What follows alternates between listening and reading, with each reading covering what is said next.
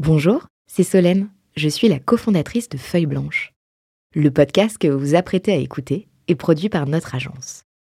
Nous sommes producteurs de médias d'inspiration pour les entrepreneurs et créateurs de contenu de marque. Vous avez un projet de création de contenu? N'hésitez pas à nous joindre sur un café at feuilleblanche.com. En attendant, bonne écoute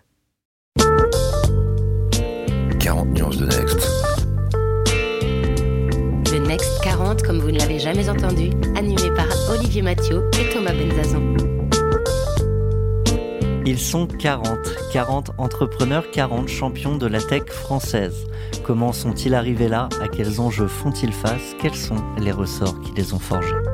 Je suis Thomas Benzazon, cofondateur du Brain Studio Feuille Blanche, et avec mon compère Olivier Mathieu, cofondateur de Price Minister, DG du Fonds 2050, président de The Camp et vice-président de France Digital, nous vous plongeons dans l'univers de ces entrepreneurs d'exception et les coulisses du Next 40. Ils répondront à nos questions, à celles d'invités surprises, tout comme à nos partenaires que sont La Tribune, Madines, France Digital, La French Tech et Neuflis OBC. Vous en voulez plus? Abonnez-vous sur vos plateformes de podcast préférées. N'hésitez pas à nous laisser un commentaire, à nous donner les fameuses 5 étoiles pour ensemble exploser les algorithmes et faire rayonner les entrepreneurs.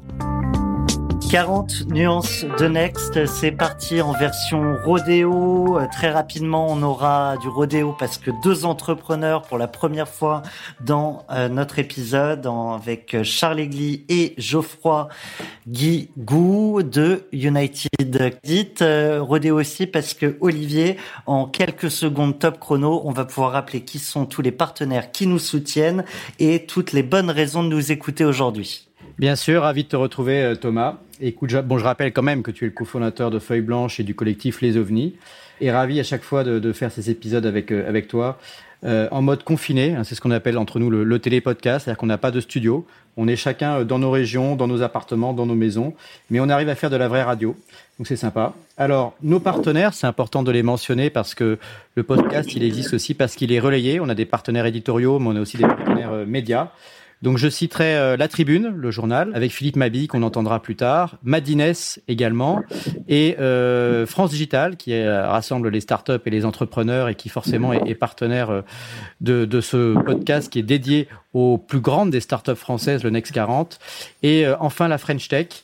Sous l'égide du ministère et de, et de Bercy, qui est également un partenaire important pour 40 nuances de Next et un partenaire euh, studio avec euh, Saoti qui nous permet, comme tu l'as dit, de faire du télépodcast. Et moi, j'en oublie euh, les, les, convenances. J'ai oublié de te présenter. Donc, merci Olivier Mathieu d'être avec nous comme chaque épisode. Je rappelle que tu es président de The Camp, vice-président de France Digital, entrepreneur et investisseur. Voilà, c'était l'intro en mode rodéo. C'est parti pour un rodéo avec nos deux entrepreneurs. Charles Geoffroy, est-ce que vous êtes avec nous?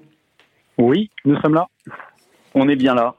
Eh bien, nous partons tout de suite dans le monde des startups, dans le monde des startups du Next 40 avec la rubrique Pitch. Pitch, oh pitch. Pitch, oh pitch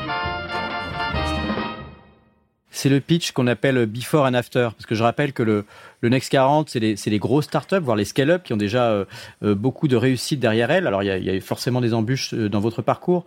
Mais probablement, quand vous lanciez United Credit, qui s'appelait Prêt d'Union, je le rappelle au, départ, bah, vous aviez sans doute un pitch et peut-être qu'il a évolué avec votre maturité. Donc, ce qu'on appelle le before and after. Comment vous racontiez l'histoire à vos premiers investisseurs ou peut-être à vos grands-mères ou à vos proches. Et aujourd'hui, comment est-ce que vous le racontez à nouveau maintenant que vous êtes établi?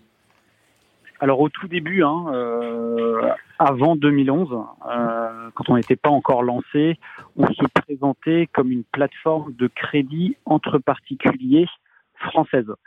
À savoir, on sollicitait des épargnants, euh, personnes physiques, dans le but de financer des crédits à la consommation à d'autres d'autres consommateurs français.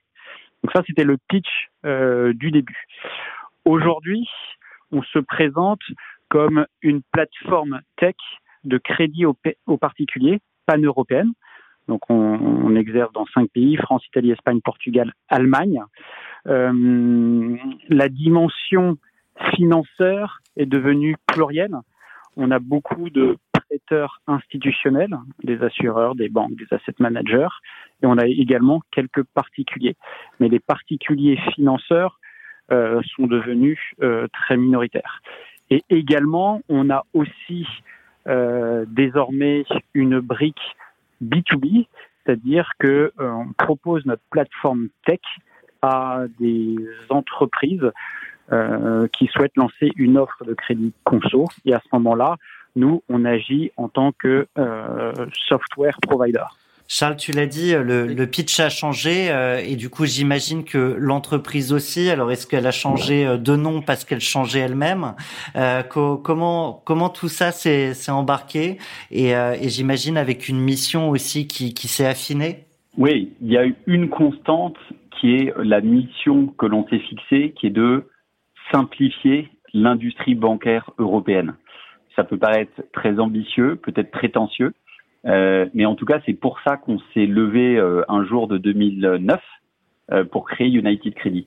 Et on s'est attaqué en particulier au domaine du crédit, parce que quand on veut simplifier l'industrie bancaire, eh ben, il faut commencer par le domaine le plus complexe, le plus opaque, le plus décrié parfois, qui était justement celui du crédit. Donc il y a une continuité dans la mission que l'on s'est fixée, c'est toujours la même aujourd'hui. Euh, même si le pitch a évolué. Et puis il y a aussi une autre constante, c'est euh, la culture de la boîte, la culture de l'entreprise qu'on a créée. Euh, elle s'est solidifiée au fil du temps, euh, alors que tout l'enjeu quand on grossit et quand on est une scale-up, qu'on passe de zéro à bientôt 400 personnes, c'est justement d'assurer une continuité de la culture. Quand on part avec un, projet comme ça, euh, enfin, on va pas se mentir, le crédit c'est pas ce qu'il y a de plus euh, sexy. Euh, c'est quoi le ressort qui, pousse à, dire on va chambouler un, un monde déjà assez établi? Très simplement, le crédit à la consommation c'est un produit de tous les jours, dans la mesure où il permet de financer des projets et des événements de vie. Néanmoins, euh, ça reste compliqué pourquoi? Parce qu'il y a un échéancier et des intérêts qui sont prélevés tous les mois. Euh, donc ensuite, tous les mois, on paye une part du capital, une part des intérêts, et la part du capital augmente au fur et à mesure.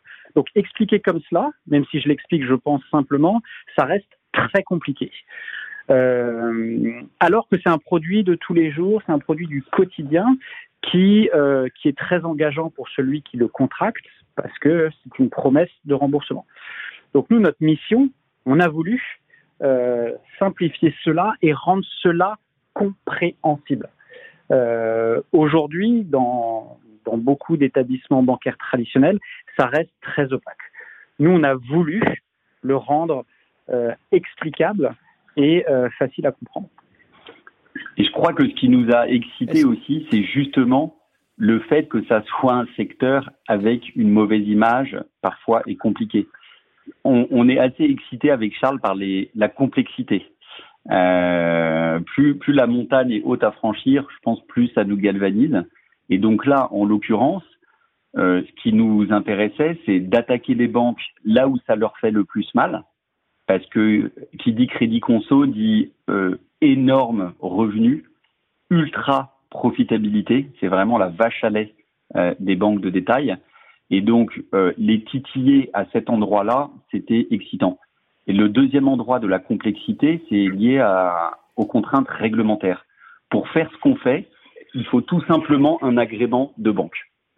Et c'est ce qu'on a obtenu en 2011, après quasiment deux ans de travail, et 20 ans, ça fait 20 ans aujourd'hui, euh, qu'il n'y a pas eu d'autres agréments que celui obtenu par United de la part euh, d'une start-up.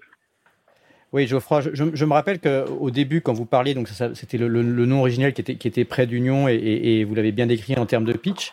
Vous aviez aussi un discours un peu iconoclaste qui était en quelque sorte euh, la banque sans la banque. Est-ce qu'aujourd'hui vous considérez comme étant une banque de nouvelle génération On parle beaucoup des néobanques. Ou est-ce que vous êtes euh, dans un monde un peu parallèle et, nouveau? Est-ce que vous avez disrupté la banque, enfin ou en tout cas le crédit, euh, comme euh, par exemple Amazon ou, Price Mister en son temps ont pu disrupter la distribution ou, Netflix le, cinéma par exemple? Comment vous vous situez par rapport à, cet univers installé? Bah, L'idéal, quand on veut vraiment disrupter un, un domaine, c'est de rentrer dedans, en fait, quand même. Donc, d'en jouer enfin d'en prendre les attributs. pour nous, c'est l'agrément bancaire, c'est le, le droit d'exercer en fait, mais tout en disruptant totalement le produit, l'expérience utilisateur et la technologie. Donc, on est des disrupteurs du domaine du crédit, mais néanmoins, pour vraiment disrupter ce domaine, il y a une contrainte aujourd'hui en Europe qui est l'obtention de cet agrément bancaire. Mais cet agrément bancaire, il change pas notre mentalité de, de disrupteur et notre envie de totalement transformer ce, ce, secteur. Donc, on est un peu schizophrène en fait, pour tout dire. Et d'ailleurs, qui dit fintech, euh, start-up de technologie financière, dit qu'il y a toujours effectivement cette double, cette double composante, même pour les fintechs qui ne sont pas agréés, dans tous les cas, elles jouent avec l'argent des gens. Et donc, il y a une contrainte de, sécurité, de conformité, euh, respect réglementaire qui s'impose. Et aux côtés de ça, bah, il faut développer la tech pour avoir la meilleure UX et les meilleurs produits du marché. Moi aussi, j'étais schizophrène, mais euh, maintenant nous allons mieux. Euh, Dis-moi, euh, tu, tu, évoquais un, un marché avec euh, beaucoup de rentabilité. Le, le marché aujourd'hui du crédit à la conso, il représente quoi en, en France et peut-être au-delà? Et euh, est-ce qu'on peut peut-être aussi parler de votre chiffre d'affaires? Le marché français du crédit conso représente 50 milliards d'euros de production annuelle. Ça, c'était quand on s'est lancé. Maintenant, ça doit être aux alentours de 60 milliards d'euros hein, de production annuelle l'encours des crédits conso en France avoisine les 160-70 milliards d'euros. Donc c'est des marchés énormes. Euh, nous, on agit au niveau européen. L'Italie a un marché de même taille. L'Espagne, c'est un peu plus petit. L'Allemagne, c'est plus gros. Le Portugal, c'est trois fois, quatre fois plus petit. Mais tous ces pays, tous ces pays ensemble représentent euh, euh, une taille de marché euh, énormissime. On avait une petite question qui permet, comme on est en train de parler un peu des chiffres. Euh, enfin, vous, vous est-ce que vous communiquez déjà sur C'est pas pour vous mettre mal à l'aise. On a le droit de ne pas communiquer mm sur les chiffres si on n'a pas envie. Mais est-ce que vous vous communiquez sur quelque chose? Est-ce que c'est la, la, volume de production de crédit? Est-ce que c'est euh, un volume d'affaires ou un, et si, euh, effectivement dans un univers concurrentiel comme le vôtre, vous préférez ne pas ne pas communiquer dessus, on on vous en voudra pas. Mais c'est pour essayer de, de, fixer un peu les auditeurs autour de quelques euh, données parce que la taille du marché est monstrueuse, donc c'est compliqué de se rendre compte, c'est presque abstrait. Depuis qu'on s'est lancé euh, fin 2011, on a octroyé un peu plus d'un milliard six de crédit à la consommation, un milliard six d'euros de crédit à la consommation. Euh, notre chiffre d'affaires, euh, bah, on, on, ne le communique pas. Euh, on préfère communiquer sur la production de crédit. C'est légitime, ça nous donne bien un, un bon ordre de grandeur. On va parler ensuite un petit peu de cette situation spécifique qui est aujourd'hui liée au confinement.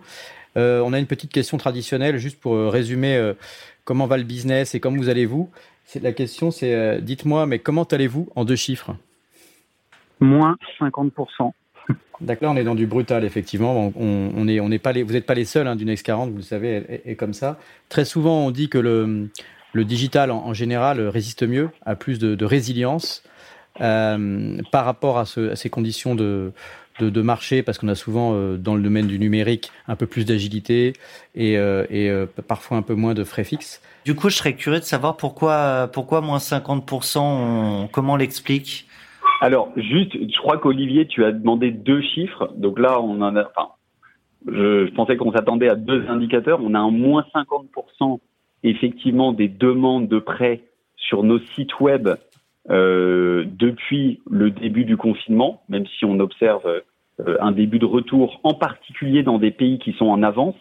On a une activité qui est qui redevient florissante, notamment en Allemagne et en Italie. Mais le deuxième chiffre aussi qu'on peut partager, c'est euh, x2. On a revu récemment euh, les objectifs qu'on s'était fixés pour l'année 2020 sur les revenus de notre activité de partenariat technologique B2B. Et on a quasiment multiplié par deux, début avril, la prévision de revenus de cette activité pour 2020 par rapport aux chiffres qu'on s'était fixés en janvier 2020. Euh, et ça, c'est dû en fait à une accélération de cette activité qu'on a appelée United Business Solutions et comme Charles l'évoquait en introduction, qui permet à des banques, des assureurs, mais aussi des telcos euh, ou des grands fabricants d'objets électroniques, y compris les GAFA, de se lancer dans le crédit. Et quand on dit telco, quand on dit GAFA, on pense à des acteurs qui, donc, pour le coup, ne sont absolument pas touchés euh, par la crise du Covid, voire au contraire, voient leur activité s'accélérer. Et c'est justement eux qui nous demandent de lancer des nouveaux moyens de paiement, des nouvelles solutions de financement pour la commercialisation de nos produits. Et alors du coup, euh, je, je, reviens sur ma question, Geoffroy, mais le, le moins 50% de, de demandes de crédit à la consommation moins, c'est à, votre avis, c'est lié à quoi? C'est simplement que les gens consomment euh, moins euh, ou euh, se disent qu'ils vont faire des réserves pour pour des, des jours meilleurs? Est-ce que vous avez des éléments, peut-être pas, hein, c'est peut-être trop tôt pour le dire, mais, mais des éléments de compréhension? Il y a deux explications à cela. Euh, pendant le confinement, les gens ne peuvent pas sortir, donc ne peuvent pas réaliser des projets ou des activités. Donc forcément, ils sont obligés de moins consommer. Et ensuite, deux, il y a euh, voilà, il y a un, il y a un réflexe de sécurité en épargnant. Donc les deux cumulés, ça fait une attrition naturelle de la demande de crédit. Je sais que je vous demande de rester chez vous. Je vous demande aussi de garder le calme chez vous, chez vous, chez vous. Je pense que c'est important dans les moments que nous vivons. Alors c'est le moment où on rentre effectivement dans, cette, cette rubrique et la façon dont on a été frappé par la crise, que vous avez commencé à aborder euh, par, le, biais des chiffres. Il y a, nous, il y a plusieurs façons de, de l'aborder euh, dans la vie de l'entrepreneur. Et, euh, euh, il, y a, les chiffres en tant que tels, et on peut en reparler. Il y a aussi bah, le rapport humain à vos équipes et puis également le rapport aux investisseurs. On aime bien un peu balayer l'ensemble parce que toute l'économie est face à une situation relativement inédite, euh, probablement euh, assez différente de la crise de, de, 2008 par ailleurs. Et donc on est dans quelque chose qu'on n'a pas appris à gérer. Donc qu'est-ce que, qu'est-ce que vous avez fait au moment où le confinement a été décrété? Quels ont été vos premiers réflexes de chef d'entreprise? Alors, ce qu'on a commencé par faire, c'est euh, rassurer les équipes sur l'état de santé général de tous les collaborateurs de United. Comme le disait Charles, on est présent dans cinq pays, France, Italie, Espagne, Portugal, Allemagne. Et donc, euh, on a 35% du staff, des 340 collaborateurs, qui sont dans des bureaux étrangers. Donc, première chose, c'est qu'on a mis en place des boucles quotidiennes au début, puis hebdomadaires, pour régulièrement informer tout le monde que tous les autres euh, personnes, tous les collaborateurs, les unis comme on les appelle, euh, allait bien. Ensuite, bah, on a rapidement basculé, un peu comme tout le monde, sur euh, le télétravail, travail à distance. Et là, je crois qu'on est assez atypique dans les boîtes tech du Next 40, c'est qu'on a une partie des collaborateurs, euh, quasiment 40% du staff à Paris, qui sont des collaborateurs non cadres, qui sont des opérationnels en relation directe avec la clientèle. Analyse crédit, service client, recouvrement. Et très souvent, dans l'inconscient collectif, on se dit le télétravail, c'est quelque chose pour les cadres, euh, parce qu'ils sont autonomes, euh, ils n'ont pas besoin d'être contrôlés, etc. Or, nous, depuis plusieurs années, et on est récompensé, euh, je pense, par cette démarche aujourd'hui, on avait entrepris de dire que non, le télétravail, justement, c'est parfait aussi pour les non-cadres, pour une raison simple, c'est qu'en général, c'est eux qui habitent le plus loin de leur lieu de travail euh, sont des personnes qui régulièrement mettent entre une heure et une heure et demie dans chaque sens pour se rendre au boulot. Donc une journée en télétravail, c'est deux heures et demie à trois heures de temps économisé pour eux dans la journée. Et pour cette raison-là, bah, on était bien préparé et donc on a basculé l'ensemble du staff au télétravail. Ensuite, sur, sur, le télétravail, si je peux t'interrompre une seconde, excuse-moi, c'est parce que c'est une question dont on parle beaucoup aujourd'hui, y compris dans, dans les, les, les associations, les lobbies comme France Digital on a l'impression qu'un certain nombre de grosses boîtes dans le digital étaient un peu mieux préparées au télétravail, mais il y a aussi euh, parfois des sons de cloche un peu différents et qui disent bon voilà, on, valorise le télétravail. Dans le monde d'après, euh, le télétravail sera peut-être beaucoup plus généralisé parce qu'il permet de la flexibilité et vous y étiez bien préparé. Mais est-ce que vous n'avez pas l'impression qu'il y a aussi quand même des inconvénients au télétravail?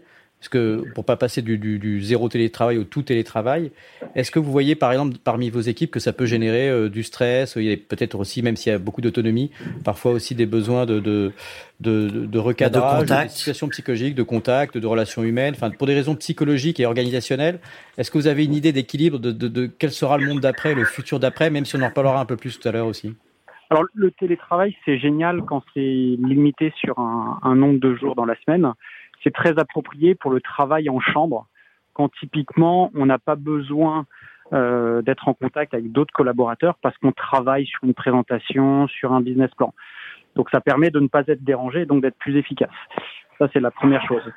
Euh, ensuite, euh, le télétravail, ça empêche d'être en contact avec ses collaborateurs. Et en général, dans une scale-up, dans une start-up, euh, il y a une culture d'entreprise forte et il y a euh, une très bonne ambiance, euh, beaucoup d'amitié.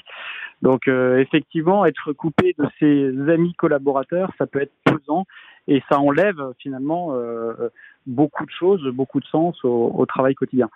donc je pense qu'il faut continuer le télétravail euh, de manière régulière, mais le limiter quand même euh, au meilleur moment et ensuite euh, continuer à, euh, à encourager la présence physique, bien évidemment, et euh, les échanges informels.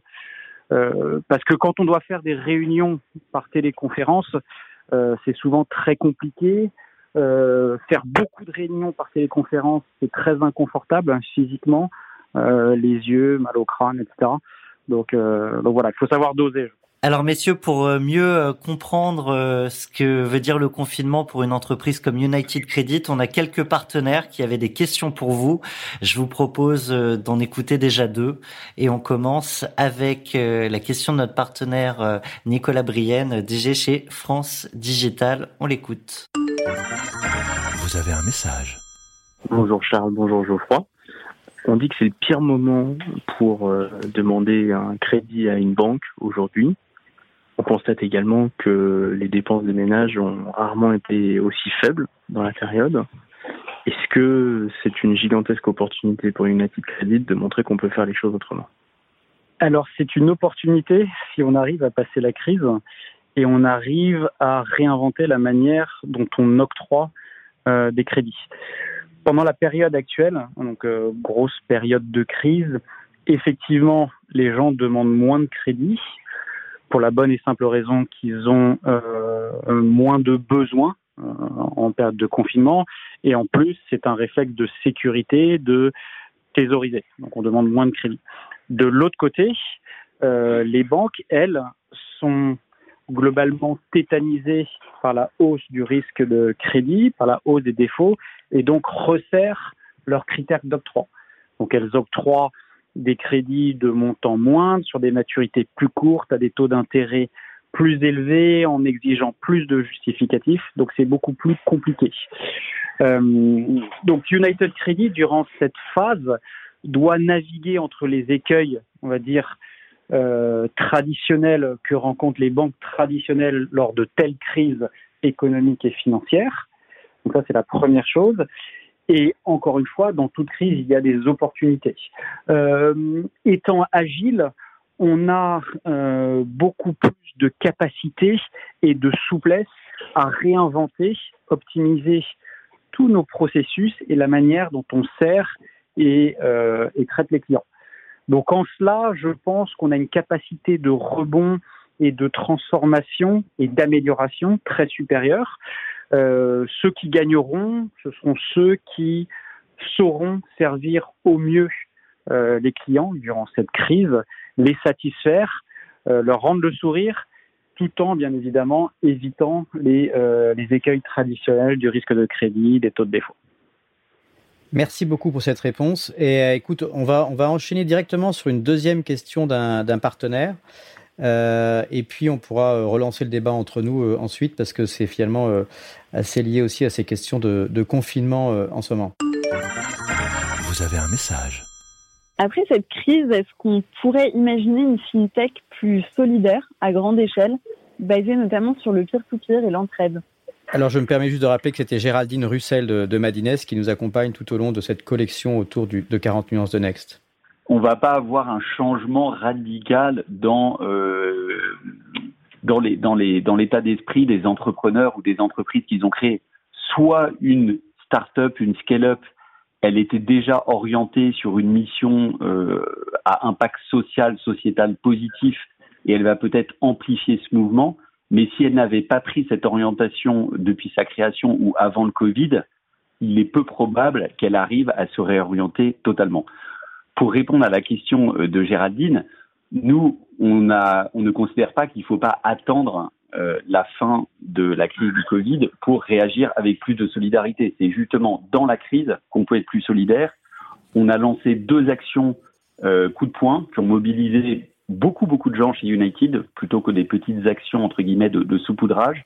La première, c'est un prêt à ce qu'on appelle les Covid Heroes. On a débloqué dans toute l'Europe une enveloppe de 5 millions d'euros pour faire des prêts à taux zéro aux personnes qui sont en première ligne, donc notamment les médecins, etc., de la lutte contre le Covid, pour qu'ils puissent emprunter maintenant ou en sortie de crise pour refaire des projets, des travaux, racheter une voiture, bref, faire les projets euh, qu'ils avaient probablement avant euh, le début de la crise.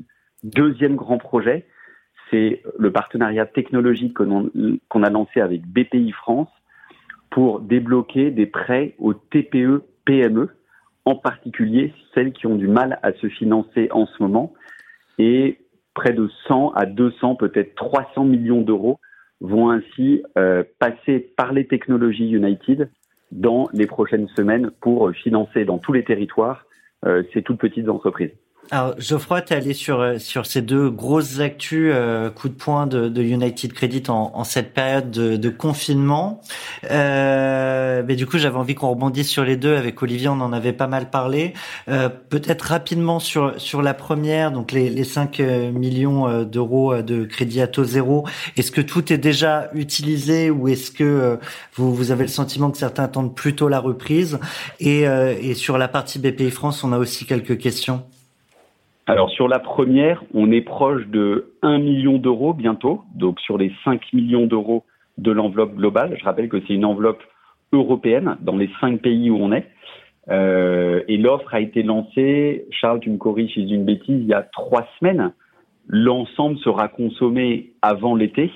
Euh, mais bon, ça laisse encore la possibilité justement d'accompagner euh, beaucoup de projets de tous ces, de tous ces ménages européens. Et alors sur sur l'action BPI France, euh, excuse-moi Olivier, je t'ai peut-être devancé, euh, mais c'est vrai qu'on voit on, voit encore hein, quelques PME qui malgré tous les dispositifs en place ne sont pas éligibles, peut-être parce qu'elles avaient aussi pour certaines des, des difficultés auparavant. donc ça c'est une des options pour pour les accompagner. Et concrètement, c'est dire que BPI France abonde le, le prêt? Non non, c'est même plus directement. Euh, c'est BPI France qui est le prêteur pour ces entreprises. Euh, mais c'est un prêt à taux zéro, sans aucun frais de dossier, qui s'adresse aussi aux entreprises TPE et PME qui ont été refusées des prêts garantis par l'État qu'elles auraient pu demander à leur banque. L'idéal, c'est qu'elles aient d'abord euh, une relation avec leur banque et qu'elles aient obtenu un crédit auprès d'elles et elles pourront obtenir ce petit prêt qu'on appelle le prêt rebond en complément, mais même si jamais elles ont été refusées, elles peuvent euh, y avoir accès. Donc le prêteur, c'est BPI France, le contrat de crédit est entre BPI France et la TPE-PME, euh, les, ce qui permet d'avoir des prêts à taux zéro, c'est en gros une bonification du taux, une subvention par les régions françaises qui déploient cette offre. United Credit, lui, est le partenaire technologique qui rend cela possible. En fait, c'est une offre de crédit sur Internet de 10 000 à 50 000 euros où ça prend moins de 10 minutes pour le dirigeant d'entreprise de déposer un dossier et il a la réponse en moins de 48 heures et les fonds en moins de 48 heures, ce qui pour une TPE est du jamais vu, obtenir un prêt aussi rapidement. Cette offre est aujourd'hui disponible dans deux régions et d'autres vont suivre la région Auvergne-Rhône-Alpes et la région Île-de-France, qui l'a lancé hier. Vous, vous disiez tout à l'heure que vous alliez euh, chatouiller euh, les banques sur, euh, sur leur territoire. Tu évoquais là le PGE. Bah, j'ai entendu quelques entrepreneurs qui, qui râlaient un peu du, du manque de visibilité quand même à au-delà d'un an, c'est-à-dire que le, le, PGE, je crois que le, prêt est à 0,25 euh, quelque chose, euh, mais que au bout d'un an, potentiellement, c'était un peu plus aléatoire et qu'il n'y avait pas forcément de visibilité. Déjà, est-ce que ça, tu vous euh, le confirmez? Euh, et qu'est-ce que vous en dites? Alors, nous, le prêt rebond qu'on a lancé avec BPI France, il y a un différé d'amortissement de deux ans et ensuite le montant emprunté devrait être remboursé sur une durée de cinq ans. Donc justement, je pense que c'est un prêt qui répond à cette préoccupation des entrepreneurs. Euh, un an, c'est court. Qu'est-ce qui se passe au bout d'un an? Euh, Voilà. Donc on a essayé euh, d'y répondre à travers cette offre, en tout cas. Ce qui, m'intéresse peut-être moi, c'est de, voir euh, le, côté un peu vivant de l'économie derrière, parce que bon, forcément, quand on parle de fintech, on, parle de chiffres et de techniques, et finalement, euh, quand, on parle après euh, de ces TPE, de ces PME, on, parle de qui, de, quel montant et de quel type d'activité? Est-ce que c'est par exemple des artisans type euh, boulanger, commerçant, peut-être maçon, etc. Ou est-ce que c'est des, des, plus grosses boîtes aussi? On, on est dans quelles ordres de grandeur? Non, on parle justement de petites entreprises la condition, c'est entreprise de moins de 50 millions ou de 250 salariés. Ça, c'est le maximum. Mais dans les faits, le montant moyen demandé sur ce prêt est de 37 000 euros. Euh, beaucoup de restaurateurs, de petits commerces, euh, de petites entreprises euh, du bâtiment. Euh, J'ai en mémoire notamment euh, une des premières emprunteuses de la région Auvergne-Rhône-Alpes qui avait un, un, petit commerce bar à smoothie euh, alors la, ville m'échappe. Je me demande si c'était pas à, Clermont et qui, bah, évidemment, avait dû fermer euh, dans le contexte du Covid, mais était en train euh, de se former ces jours-ci pour relancer redévelopper une activité de vente en ligne, commercialisation en ligne et livraison à domicile. Donc j'aime bien parce que ça traduit le, le nom qu'il y a derrière ce prêt, rebond. Euh, dans la situation actuelle, en fait, ceux qui s'en sortiront, c'est ceux qui savent rebondir. Oui, merci beaucoup. Alors, du coup, c'est intéressant. Est-ce que, est que, vous observez dans des certains secteurs en particulier, moi je pense à la restauration aussi, dont on voit qu'elle essaye d'évoluer. On en parle plus souvent aux actualités parce qu'il y a aussi des grands chefs qui prennent la parole. Il y a une certaine visibilité et l'envie des Français de, de, de, gastronomie et de restaurant est, est, sans doute importante. Et puis, c'est aussi lié à, à l'industrie touristique qui est fondamentale dans notre, dans notre PIB.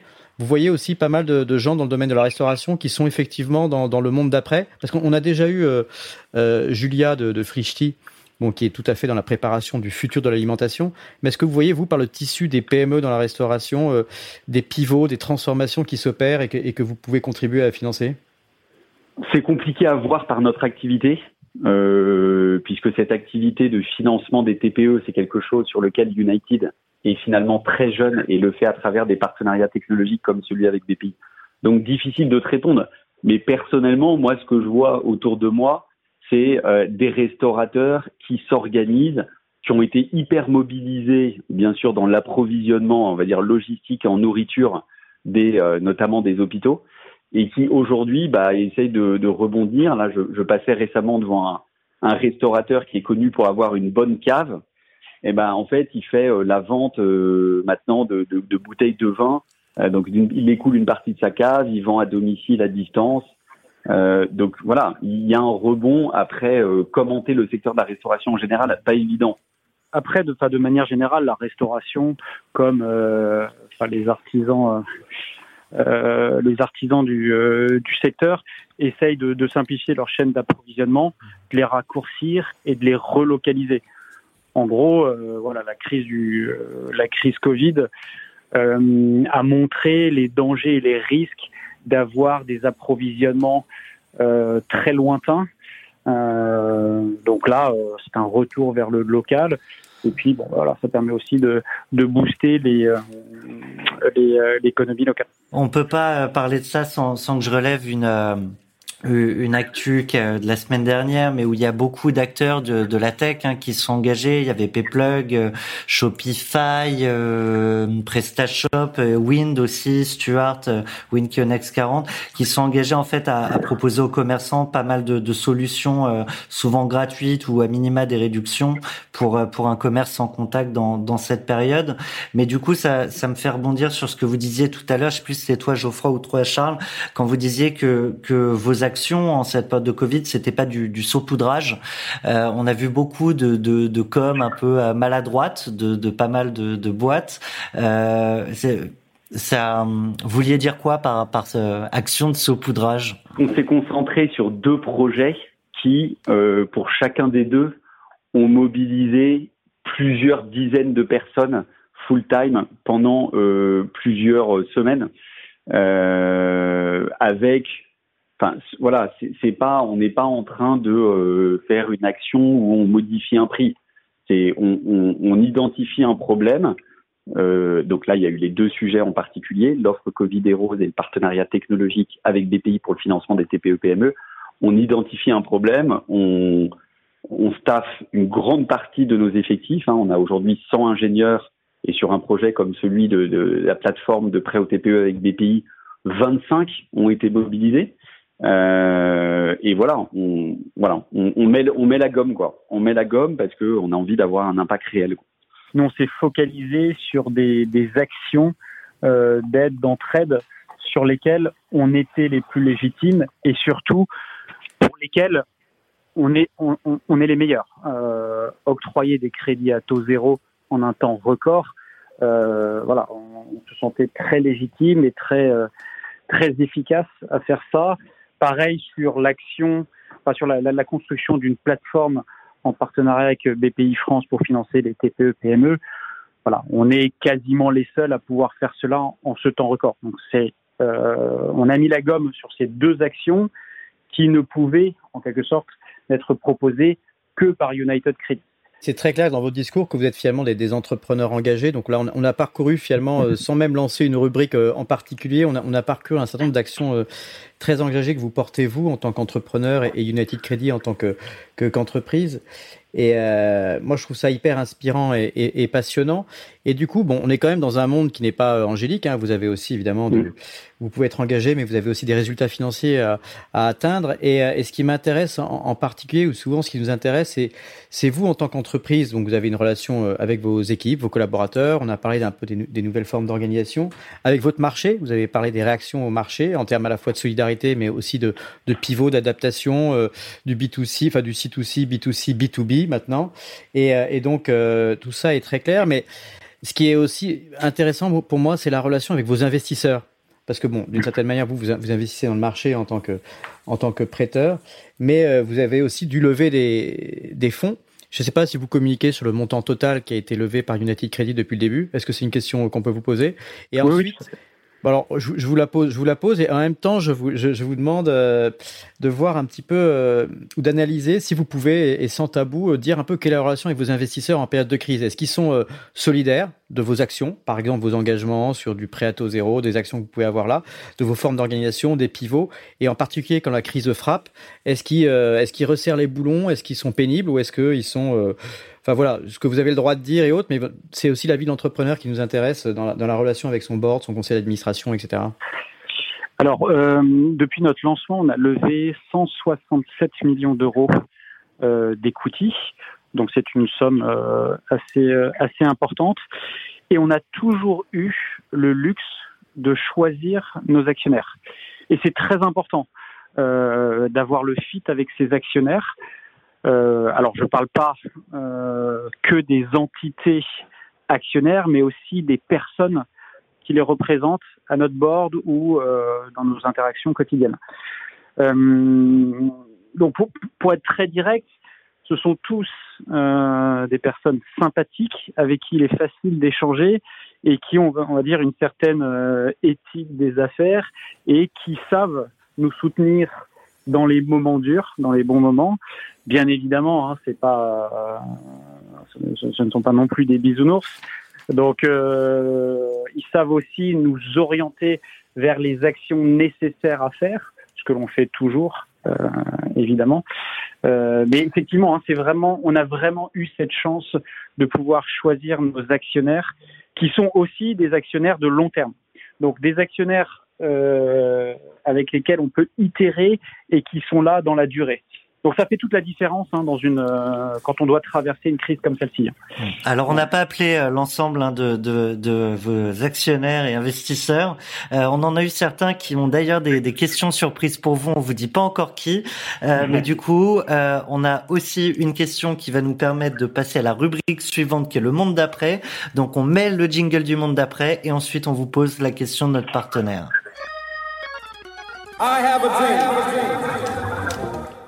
Et donc, euh, une question euh, de notre partenaire euh, La Tribune avec son directeur de la rédaction, Philippe Mabille. On l'écoute.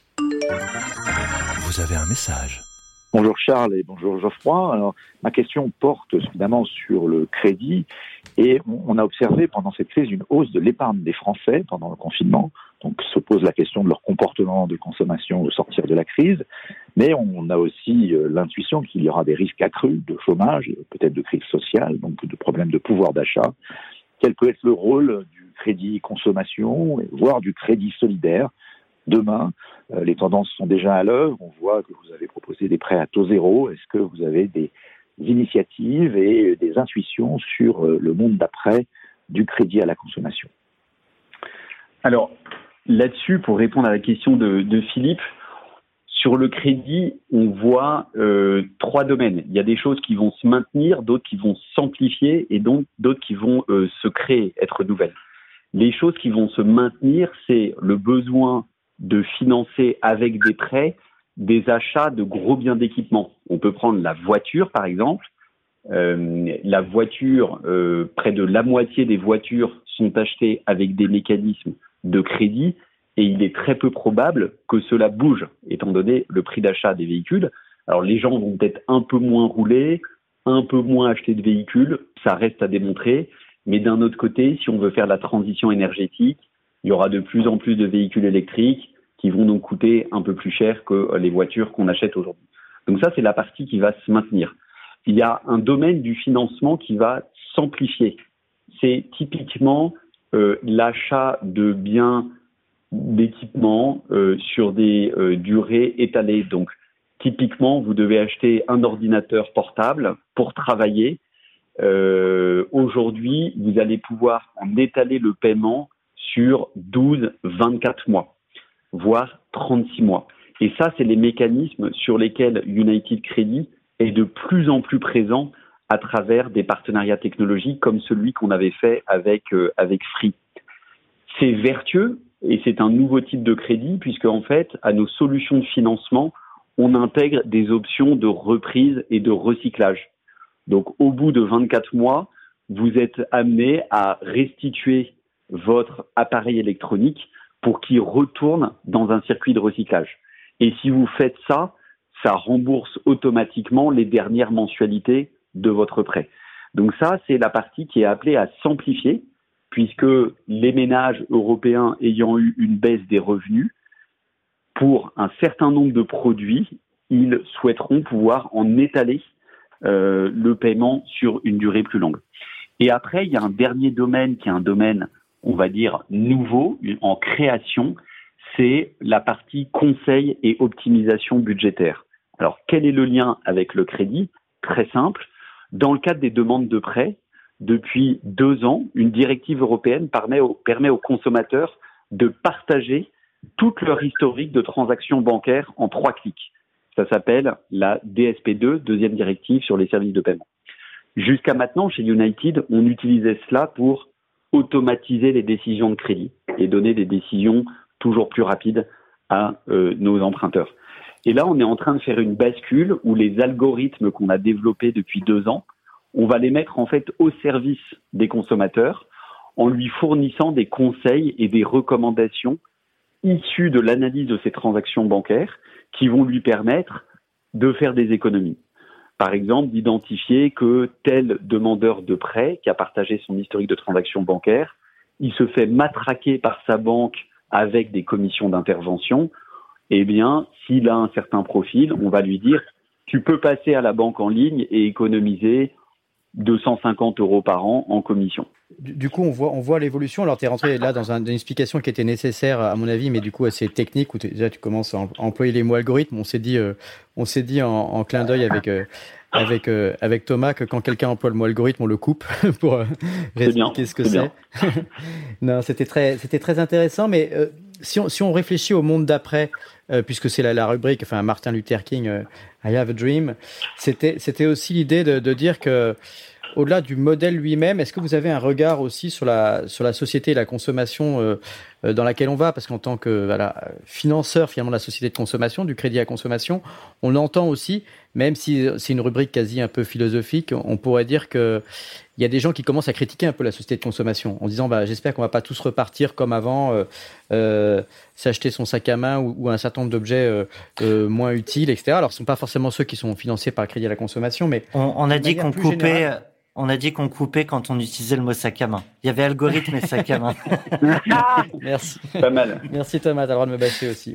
Mais tu vois, la, la, la question que j'ai, moi, c'est ouais. finalement euh, tout ce qu'on représente en termes de, de start-up, euh, nous tous. Hein, vous, vous, êtes dans, dans, dans, un même, dans un bain dans lequel je, je me considère aussi euh, euh, en train de nager. Il y a la question vraiment de cette croissance à tout prix. Euh, ouais. et de la globalisation aussi, hein, parce que vous êtes dans cinq pays. Et tout ça, c'est des concepts qui sont aujourd'hui un peu critiqués. Donc, euh, est-ce que vous avez un point de vue là-dessus? Pour le coup, justement, sans rentrer dans la technique du, du crédit, mais vraiment euh, en tant que fournisseur euh, d'argent et de flux financiers pour cette société ouais. de consommation. Je pense euh, qu'on va s'orienter vers une consommation beaucoup plus ciblée et de beaucoup plus grande qualité de la part de tous les consommateurs. Aujourd'hui, c'est la course finalement à l'objet euh, le moins cher à grande échelle. Donc tout le monde hyper consomme euh, des choses de moins en moins chères. Donc c'est une, une sorte de déflation. Euh, là, je pense que les gens vont consommer moins, mais euh, de meilleure qualité. On peut prendre l'exemple l'exemple du voyage. Euh, Aujourd'hui, bah, avec 30, 30 ou 50 euros, on fait un aller-retour en avion en Europe.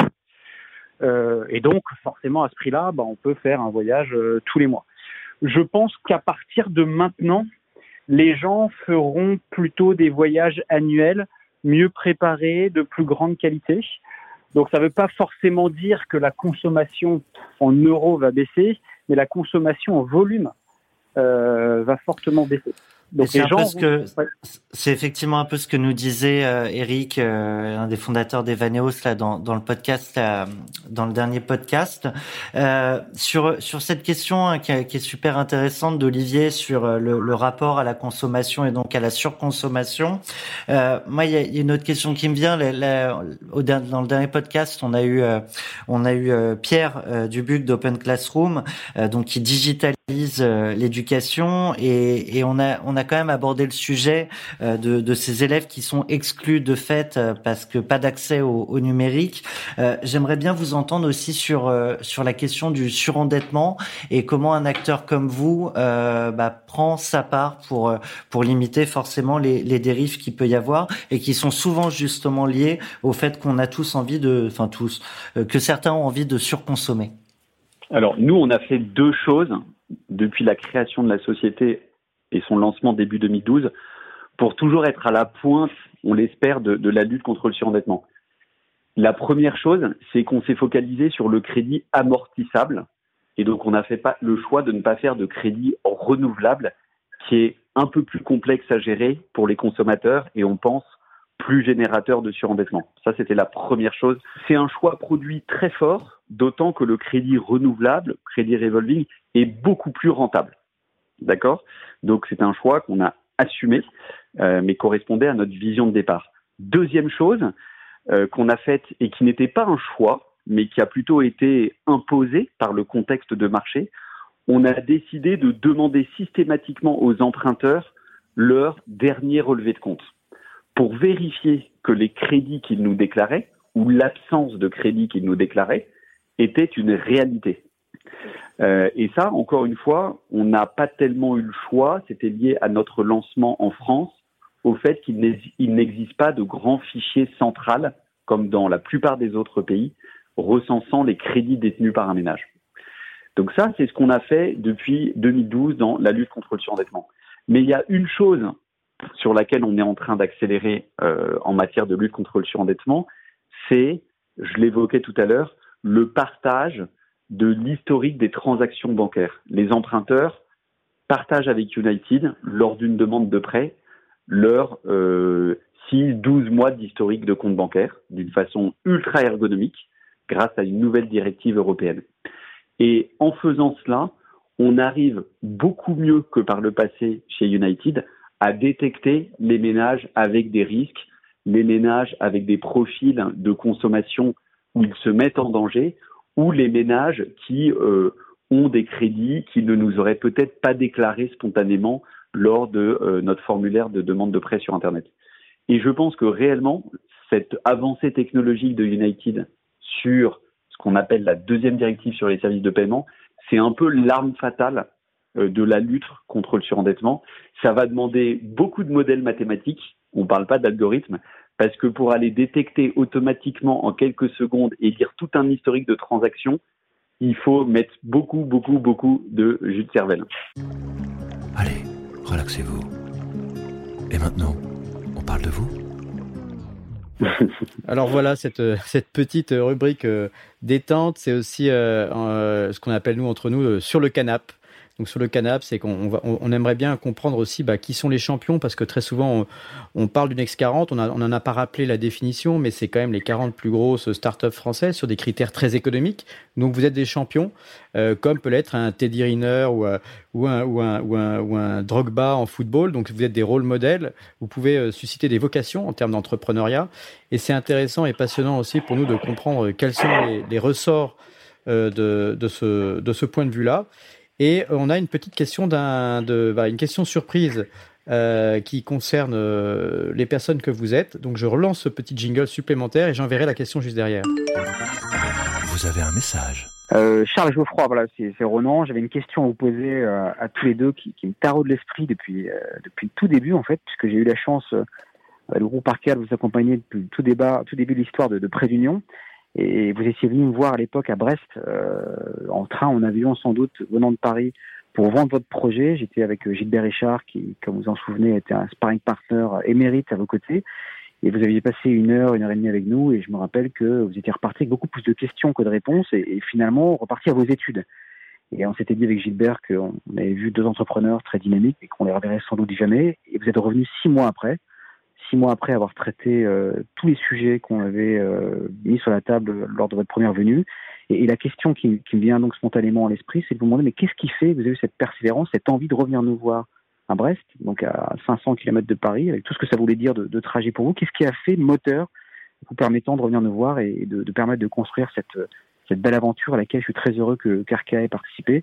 C'est une question qui m'intéresse d'ailleurs parce que comme je passe un petit peu de l'autre côté, en essayant de devenir moi-même entrepreneur, je serais très heureux de voir un peu les, les ressorts qui vous ont fait rester très motivé et très mobilisé. Voilà, merci par avance pour la réponse.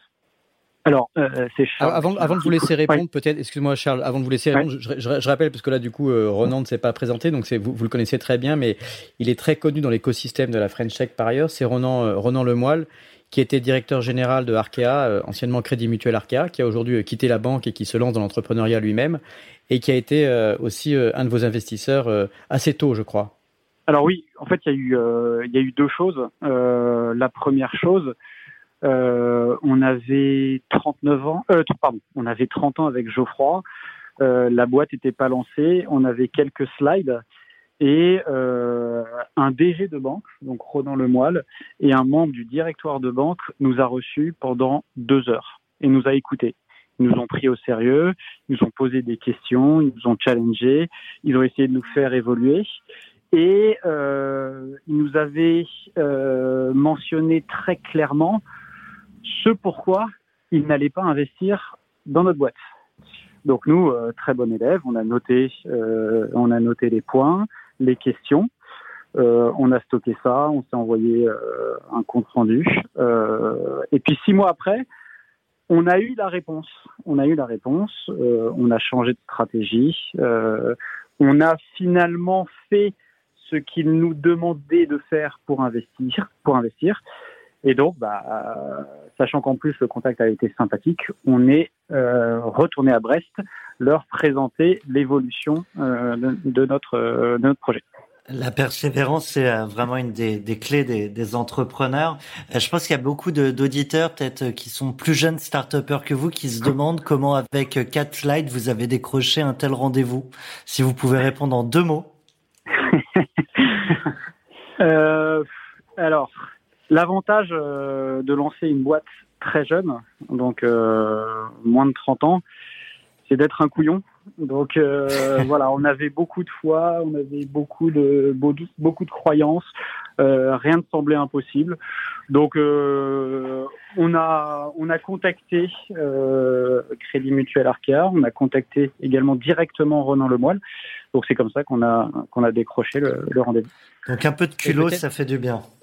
Il y a du, il y a du culot, euh, c'est vrai, souvent chez les entrepreneurs, et, euh, et, euh, et c'est sympathique de le présenter comme étant couillon. C'est-à-dire que très souvent, vous savez, il y a cette fameuse phase de Mark Twain, on leur avait pas dit que c'était impossible, c'est pour ça qu'ils l'ont fait. Et c'est vrai que ça caractérise souvent les, jeunes entrepreneurs, c'est qu'ils pensent pas au fait que ça peut être éventuellement impossible, alors que quand on est plus âgé, on voit toutes les raisons de pas le faire, notamment dans les métiers ultra réglementés comme les métiers de la finance et de la banque.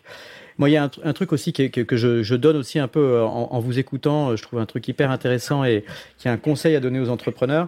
C'est très souvent, on va voir un investisseur une première fois, un investisseur potentiel, et euh, lui, il prend des notes. Et quand on revient le voir six mois, un an, deux ans après, il se rappelle, euh, suite à ces notes, ce, avait, ce qui lui avait été annoncé. Et si vous êtes capable de revenir et de lui avoir démontré finalement que vous l'avez écouté d'une part et que vous avez également suivi votre chemin euh, comme annoncé, c'est très bon signe et c'est très souvent un facteur déclencheur euh, pour les, pour les, pour les investisseurs, notamment les fonds de capital risque. C'est de, de, de, redonner rendez-vous dans six mois pour voir si une partie de la roadmap a effectivement été suivie. Je me permets de, de rebondir du coup euh, sur, sur toi Olivier. rendez-vous dans six mois pour les investisseurs, rendez-vous dans dix ans pour un autre de vos investisseurs qui est, qui est notre dernier invité surprise. je vous propose d'écouter Jean de la Roche-Brochard. Vous avez un message. Geoffroy, Charles, salut, c'est Jean de. Euh, il y a déjà dix ans, quasiment jour pour jour, euh, Xavier Niel et Jérémy Bérébi ont investi dans votre boîte. Euh, ça fait dix ans, vous êtes encore là, vous avez créé une boîte superbe. Et ce qui nous marque particulièrement, c'est que vous avez réussi à garder cette cohésion d'équipe fondatrice tous les deux. Et c'est assez brillant parce que généralement, et souvent d'ailleurs, les cofondateurs se séparent parce que euh, parce que c'est la vie du business. Et vous, ça fait dix ans que vous êtes ensemble. Alors, c'est quoi les grands principes qui vous ont permis de tenir pendant dix ans ensemble? Et c'est quoi la recette pour toute équipe de cofondateurs pour tenir dans la durée et même pour vous pour tenir dans les dix ans à venir? On ne connaît pas la, recette miracle parce qu'avec Charles, c'est seulement notre première boîte, donc c'est très difficile de, de tirer des généralités. Mais probablement ce qu'on peut conseiller et ce que l'on a fait, c'est avant de s'associer, s'assurer qu'on partage globalement le même état d'esprit et les mêmes valeurs. C'est un peu idiot à dire, mais voilà, il y a beaucoup beaucoup de points communs, euh, de façon de voir la vie où on se retrouve euh, avec Charles. Et donc ça, c'est nécessaire avant de s'associer. Deuxième chose, vas-y. Non, certes, mais du, du coup, c'est vrai qu'on a beaucoup d'associés qui disent qu'ils ont les, les, mêmes valeurs, mais néanmoins, la vie fait que euh, on change, que la vision du business peut changer, et que les projets de vie peuvent aussi changer. Du coup, moi, ce quand tu dis on a les mêmes valeurs, la même manière de voir la vie, c'est qu'est-ce qui, quoi concrètement, qui vous permet justement d'affronter ces sujets-là aujourd'hui ensemble?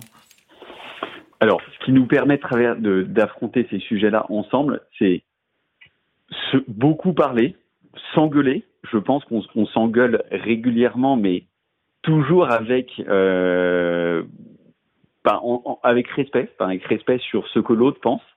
Donc on se dit les choses, on se, on se, nous arrive de nous prendre la tête sur des sujets de fond, euh, mais les choses sont dites et sont partagées. Et donc je pense que la communication fréquente, euh, c'est un truc qui est clé.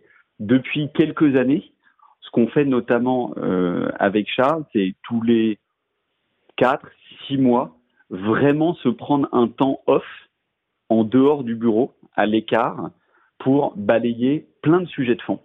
Et c'est des sujets business sur la stratégie de United, évidemment, mais c'est aussi euh, des sujets perso sur euh, comment on voit la boîte, est-ce qu'on s'éclate dans le job qu'on fait actuellement au sein de la boîte, qu'est-ce qu'on pourrait faire pour encore plus s'éclater? Et donc voilà, prendre le temps, mais finalement, ce ne sont que des moments de, je pense, de communication euh, de partage et de réalignement. Après, moi, je pense qu'il y a aussi une autre chose qui est clé et qui explique qu'on arrive à tenir dans la durée, c'est le fait que, en fait, c'est pas qu'un travail de fondateur, il y a toute une équipe autour. Déjà, on était quatre fondateurs au début de United. L'un des quatre est parti au bout de cinq ans, donc à mi-parcours entre le lancement et aujourd'hui. Et aujourd'hui, on est trois des, quatre cofondateurs du début avec Thomas Bello. Mais autour de nous, il y a aussi une équipe franchement de stars, de, de, d'hommes et de femmes dont on est hyper fiers et qui font qu'on arrive à se reposer sur eux. Euh, et ça, je pense, c'est important parce que ce qui peut faire qu'un binôme ou un trinôme de fondateurs implose, c'est quand ils prennent absolument tout, euh, toute la pression, euh, toute la responsabilité de l'exécution de la stratégie de la boîte sur leurs épaules. Et souvent, à un moment, c'est trop, c'est trop pour l'un d'entre eux ou c'est trop pire pour tous. Et pour, compléter la, question sur l'association que vous avez entre vous, euh, juste, vous pouvez nous rappeler, je crois que vous l'avez pas, pas dit, comment vous êtes rencontrés Qu'est-ce qui a fait qu'à un moment donné, euh, le, début du mariage euh, au sens euh, associatif, enfin association de, de, partenaires, s'est euh, opéré? Moi, je travaille chez BNP. bon, il y avait eu la crise 2008. Donc, tu connaissais bien la banque. Ouais, voilà. ouais, je commençais à la connaître. Euh, donc, il y a eu la crise 2008, beaucoup moins de travail. Donc, forcément, quand on travaille moins, on, on pense à des choses. Euh, donc, euh, j'avais réfléchi à cette, euh, à cette idée de plateforme que je présentais euh, régulièrement à mon ancien maître de stage, qui, est, enfin, qui, est, qui était Frédéric Granotier. C'était le DAF de Selftrade. Euh, c'était dix ans avant, j'avais fait un stage euh, chez lui. Et donc régulièrement, je venais lui présenter le projet. Et à un moment, je lui dis, ça va être trop dur de faire ça tout seul. Et à ce moment-là, il me dit, ah, bah, j'ai Geoffroy. Euh, qui travaille avec moi en ce moment et qui euh, souhaiterait également se, euh, lancer dans une, entre une aventure entrepreneuriale. Donc voilà, il nous a présenté, il nous a mariés. En l'occurrence, on était dans la même promo HEC avec Geoffroy, donc on se connaissait déjà. Euh, donc voilà, ça s'est fait comme ça. Alors après, peut-être aussi pour rebondir un peu sur ce que disait Geoffroy sur qu'est-ce qui fait qu'une association dure. Je pense aussi qu'on a, euh, Geoffroy et moi, une loyauté l'un envers l'autre, euh, ce qui est assez essentiel.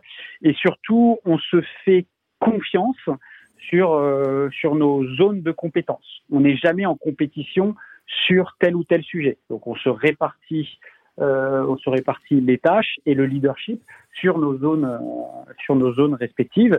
Et ensuite, effectivement, on est, on est très outspoken l'un vis-à-vis de l'autre. Donc des fois, ça peut, le ton peut monter, mais il n'y a jamais d'agressivité. Waouh dans cette rubrique La claque, ça permet d'enchaîner avec ce que tu disais, Charles, c'est qu'en fait, on a l'impression que vous décrivez un monde où tout est parfait et idyllique, et c'est vrai qu'en grande partie, euh, vos chiffres et le succès d'United Credit confirment, confirment que, que ça va quand même vraiment plutôt bien. Euh, le montant des levées de fonds, le nombre de collaborateurs, la, la croissance des volumes de crédits octroyés, votre impact sur la société.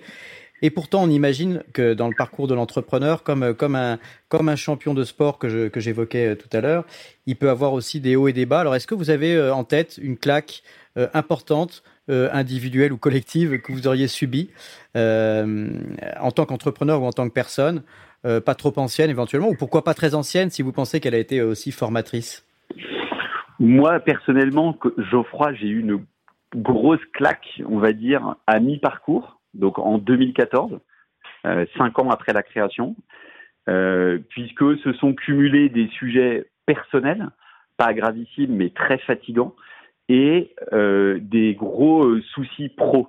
En gros, c'était la première crise de croissance de United. On était 50 à l'époque, en 2014, et en l'espace de 3-4 mois, trois des dix plus importants collaborateurs de l'entreprise sont partis. Euh, on, on, était en train d'accélérer. Il y a des personnes qui étaient là depuis le début qui n'arrivaient plus. Des gens qui sont partis parce que vous, vous avez voulu qu'ils partent ou est-ce que c'est des gens qui ont décidé de partir? C'est majoritairement des gens à qui euh, on a dit qu'il fallait qu'ils partent, euh, que c'était bien pour la boîte parce qu'ils n'arriveraient pas euh, à, à, nous faire franchir la prochaine étape de croissance. Et donc ça, c'était quand même un énorme choc dans un délai si court de voir partir des personnes qui étaient là enfin, depuis le début. et surtout qu'avec Charles, on sentait la chose venir depuis 6-12 mois, cette un peu crise de croissance. Et donc, euh, avant de dire à ces personnes de partir, il a fallu trouver des remplaçants et puis gérer intégralement la transition. Et je me souviens d'un moment où, euh, suite à ces trois départs, un collaborateur de l'entreprise est venu me voir, s'adresser à moi, et m'a dit Geoffroy, euh, il y a eu beaucoup de départs, est-ce que tu es le prochain à partir? Et donc là, je lui ai expliqué que, bah, en fait, c'était c'était une décision qu'on avait prise avec Charles, euh, dur à prendre, mais nécessaire. Et donc, euh, bah, on était, euh, on avait les choses sous contrôle. Et rétrospectivement, on a, on a trouvé que c'était une bonne chose d'avoir fait ça de façon groupée, ces départs, puisque ensuite on est réentré dans une phase de stabilité qui a duré plusieurs années. Mais voilà, c'est un moment quand même épuisant physiquement et moralement. Euh, oui, on imagine qu'en plus, c'est des situations. C'est des situations aussi humaines euh, difficiles parce que euh, dans beaucoup d'entreprises, il y a ces moments de croissance euh, parfois qui, qui s'arrêtent ou qui freinent, parfois après, juste après une levée de fonds. Et on, doit demander à des collaborateurs, alors qu'évidemment, il n'y a rien de personnel, mais, de, quitter le navire. Et il y a, y, a des, chamboulements émotionnels, y compris dans les, équipes. Est-ce que toi, Charles, tu partages la même claque ou est-ce que tu en as une autre à nous, faire partager qui peut nous faire grandir aussi ensemble? Alors, euh, bah forcément, enfin, nous, avec Geoffroy, on se voit comme un, avion euh, bimoteur. Donc, forcément, quand, quand un moteur euh, a un peu plus de mal, bah, l'autre moteur tire un peu plus et a également un peu plus de mal. donc ça, c'était cette, cette phase-là. Chez moi, elle correspondait au lancement de l'internationalisation de United. Euh, donc on a lancé en 2016 l'Italie, un an après euh, l'Espagne, puis le Portugal, puis euh, puis l'Allemagne. Donc moi j'ai eu ouais j'ai eu une phase de 2-3 ans où euh, je gérais beaucoup de sujets en direct de lancement et euh, j'avais très très très mal au cerveau. C'est-à-dire qu'à un moment, j'avais beaucoup trop d'informations à, euh, à, ingérer, à analyser, à digérer. Et à un moment, ouais, c'était c'était trop quoi. Euh, l'ordinateur là, il avait il avait plus de mémoire vive. Donc ouais, j'ai eu ouais j'ai deux trois ans où où ça m'a fatigué, fatigué, fatigué euh, intellectuellement. Carte blanche pour 40 nuances de Next. Alors, en guise de carte blanche, j'aimerais vous parler d'un projet entrepreneurial mené par un ancien de United Credit. Le projet, et qui est maintenant une société réellement existante, c'est Nous Anti-Gaspi. C'est un réseau de boutiques, je crois qu'il y en a aujourd'hui euh, entre 8 et 10 en France, tout simplement qui revend au grand public les produits, les fruits et légumes principalement, qui euh, sont imparfaits et donc qui ne trouvent pas de débouchés dans euh, la grande distribution. Je trouve que c'est un magnifique projet euh, qui s'inscrit pleinement dans l'air du temps, en particulier dans cette période post-Covid où on va devoir consommer mieux, devoir consommer moins et devoir consommer de façon plus raisonnée.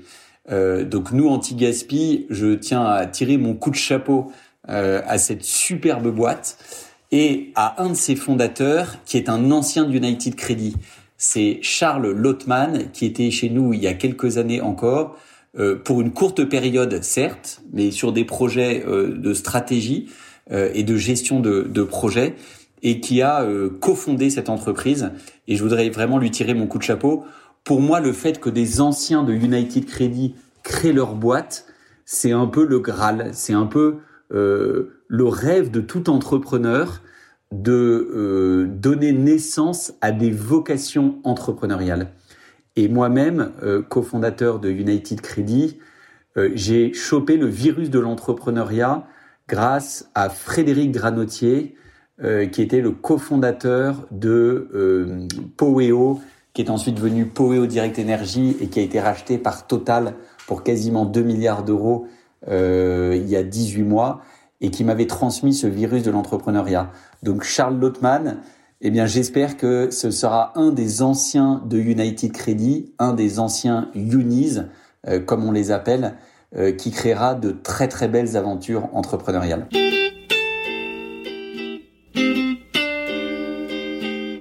Peut-être avant tout, je voulais rappeler ce, qu'était Sista parce que c'est intéressant. Là, on se retrouve face à deux entrepreneurs ultra brillants, mais qui sont justement emblématiques, euh, comme je le suis aussi et d'autres. Hein. donc, il n'y a pas de, critique et de reproche évidemment à votre endroit, euh, Charles et Geoffroy.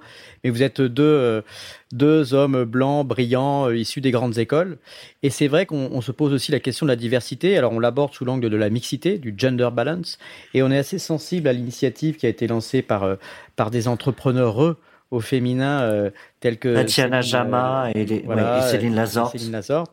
Et donc bah, c'est intéressant parce qu'elles ont, elles ont beaucoup d'écho, y compris dans le, dans le monde des investisseurs, parce que parfois elles, elles, elles font, euh, enfin elles mettent en lumière le fait qu'il y a des biais, y compris euh, dans, la sélection des dossiers d'investissement des fonds de capital risque. Donc euh, finalement, on pourrait considérer qu'il y a un biais qui commence euh, par les classes préparatoires, par les grandes écoles, les universités, jusque dans les fonds d'investissement, et puis après aussi dans le milieu des startups eux-mêmes, les entrepreneurs au sens fondateur, entrepreneurs, mais aussi les collaborateurs des startups qui sont souvent plus masculins. et on a un baromètre qui le démontre avec EY chaque année d'impact social et économique et qui montre que moins de 10% euh, des start sont des start Donc c'est aussi pour ça qu'on voulait vous donner la parole là-dessus. La personne auquel on a pensé euh, pour cette rubrique Sista, c'est Alix de Sagazan, qui est euh, cofondatrice avec Rémi Aubert de ABTesti, des solutions technologiques logicielles d'amélioration de l'expérience utilisateur, notamment par les AB tests. Effectivement, euh, ce qu'on fait euh, Rémi et Alix avec ABTST, c'est juste euh, phénoménal. Si vous aviez une question à, poser à Alix, quelle serait-elle? On aura le plaisir d'entendre notre associé Solène lui poser en votre nom. Vous avez un message. Oui, alors une question qui est liée au fait que Alix soit parti récemment aux États-Unis, qui est un choix hyper courageux pour accélérer le développement de sa boîte et aller signer des très très grands comptes aux États-Unis. Euh, et partant du principe que Alix incarne une grande partie de la culture de ABTC, avec une énergie euh, et un leadership hors du commun, comment on fait pour continuer à être euh, l'animateur de la culture, le chef d'orchestre de la culture, quand on est sur un autre continent? Euh, c'est un truc qui, euh, qui, qui m'étonne et euh, qui m'intéressera, pour lequel il m'intéressera d'avoir la réponse.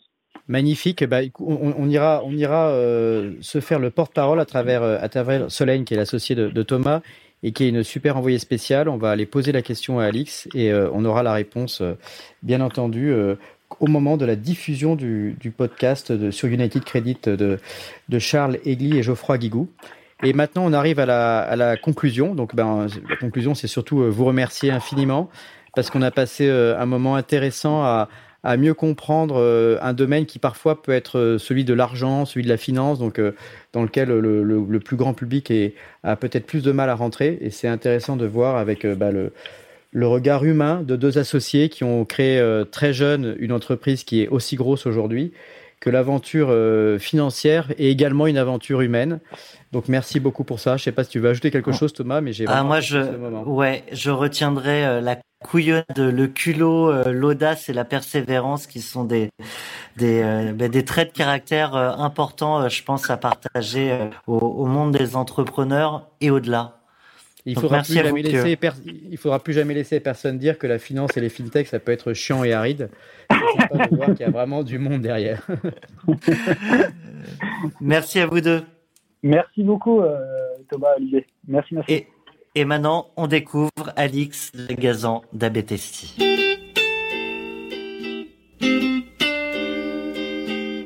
On retrouve l'assistade de Charles et Geoffroy. C'est l'une des entrepreneurs la plus proche d'entrer au Next 40 car elle est déjà dans le FT 120. Elle est cofondatrice avec Rémi Aubert d'Abetesti. J'ai nommé Alix de Sagazan. Alix, bonjour. Bonjour Solène. Alix, si j'étais une enfant de 5 ans, comment tu me présenterais ta boîte? Alors, bah, une enfant de 5 ans, ça tombe bien parce que j'ai un fils de 5 ans. Euh, donc, euh, je lui, je lui explique euh, que maman aide les sites internet parce qu'il sait quand même ce que c'est qu'un site internet. à améliorer les images, les boutons, les couleurs, et qu'on essaie de faire le plus beau site du monde pour chaque personne, et que lui, euh, il n'aura pas le même site que euh, le copain de sa classe parce que maman, justement, elle travaille à personnaliser les sites et à faire en sorte que chaque personne voit une version différente du site internet. Et que du coup, il clique. Exactement. Et que du coup, en plus de ça, maman aide les sites internet à ce que, à ce qu'il clique plus. du coup, euh, ça fait deux mois qu'on vit une situation un peu particulière. Et en deux mots, comment se porte le business? Eh bien, étonnamment bien. Euh, on a euh, beaucoup beaucoup de clients euh, qui euh, utilisent notre plateforme justement pendant la crise mhm. parce que besoin de réagir très vite sur leur site, de mettre des messages d'urgence, de personnaliser, de de tester plein de choses puisqu'il y en a il y a énormément de, de, de nos clients qui justement ont leur business qui ne passe plus que par le digital. Donc au contraire, on voit une énorme augmentation de, de l'usage de la plateforme et euh, des clients plus actifs euh, que d'habitude.